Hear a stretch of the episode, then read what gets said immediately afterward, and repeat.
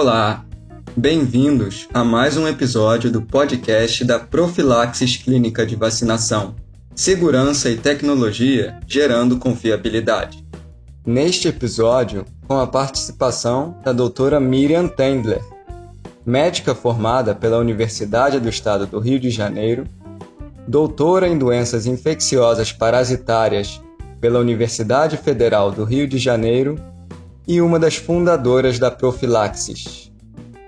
Ela comenta o artigo escrito por Bill Gates sobre a corrida pela vacina contra a Covid-19, tema do episódio anterior, e explica melhor algumas características e conceitos sobre a efetividade das vacinas em geral. Doutora Miriam, em seu artigo, Bill Gates afirma que a vacina contra a Covid-19 talvez não seja perfeita. Qual seria o impacto disso? Não existe esse conceito de vacina perfeita. Há uma vacina para ser perfeita, tem que ser uma dose só, imunidade para a vida toda, 100% eficaz.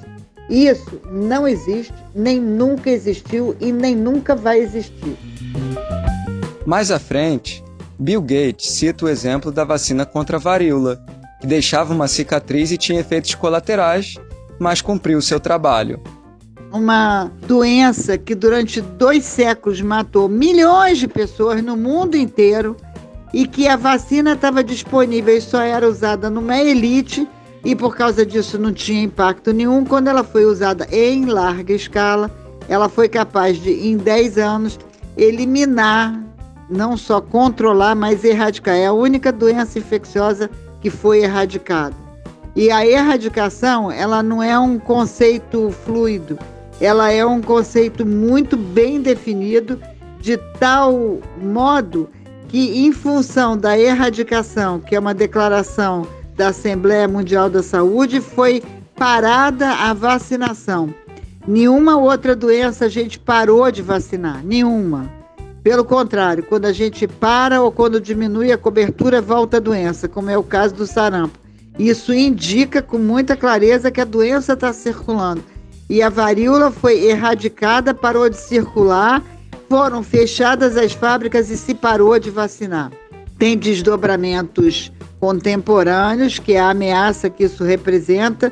Isso ficou muito claro depois do 11 de setembro, a possibilidade de uma guerra biológica, e daí foram feitas triagens de todos os organismos antrais, todos os organismos é, considerados violentos e, sem dúvida nenhuma, a varíola, o vírus da varíola, é o mais violento de todos. Então, foram feitos alguns estudos simulando, por exemplo, soltar o vírus da varíola no metrô de Tóquio, no aeroporto Kennedy em Nova York. Se projetou o que, que aconteceria com isso, seria uma desgraça total. Isso é agravado pelo fato de hoje ninguém ter imunidade porque ninguém foi vacinado, ninguém da nossa geração. Então, as pessoas é, não estão mais vacinadas e não tem fábrica de vacina. Para recompor isso leva bastante tempo. Uma doença foi erradicada pela vacinação e não tem imunidade de rebanho, porque ninguém está imunizado. Por que, que não tem e não tem a doença? Porque a doença não circula mais. Então, o que a vacina. Então, essa história de vacina perfeita não existe porque ela só consegue alcançar, não a perfeição, mas ela só consegue alcançar impacto grande numa população quando ela é usada em larga escala. Doutora Miriam, quais seriam os atributos desejados para uma vacina contra a Covid-19? O atributo mais importante de uma vacina e primordial, o que vem na frente, é a segurança.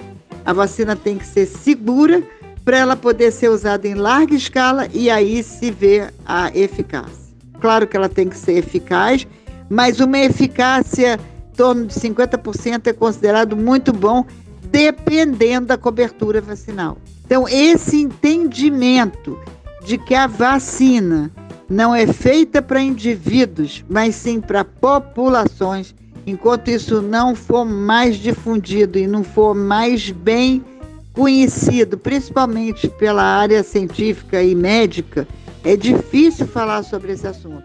Porque no imaginário das pessoas, a vacina é, por um lado, como uma coisa milagrosa, como se ela sozinha fizesse efeito para quem toma e não é verdade. Se não for tomada em larga escala, o efeito é muito diminuído ou nenhum. E, e, a dinâmica de transmissão da doença é aquilo que a gente precisa alcançar. É, a vacina em si, aquele frasquinho com produto em si, sozinho, não faz nada se for usado erradamente. Os métodos de vacinação junto com a vacina acabam é, criando um impacto que a vacina é capaz de conferir. Quando se vacina acertadamente e quando se mede o impacto da vacinação na população, é que a gente consegue falar no, no efeito da vacina. Então, ela precisa ser usada em larga escala, precisa, senão não adianta nada. Não tem nada disso de ser uma dose só, se for uma tá bom, se for necessário três, tá bom também é, desde que a gente saiba. Isso tem que ser testado, desenhado. Se for uma, duas ou três, normalmente as vacinas proteicas hoje em dia elas são mais imunogênicas e você precisa de um número menor de doses. A duração da imunidade também é um atributo, mas se não for muito durável, não tem importância, vai ter que dar reforço. Então, mas no, esses atributos eles são completamente secundários. O que é mais importante é a segurança. Obrigado, doutora Miriam.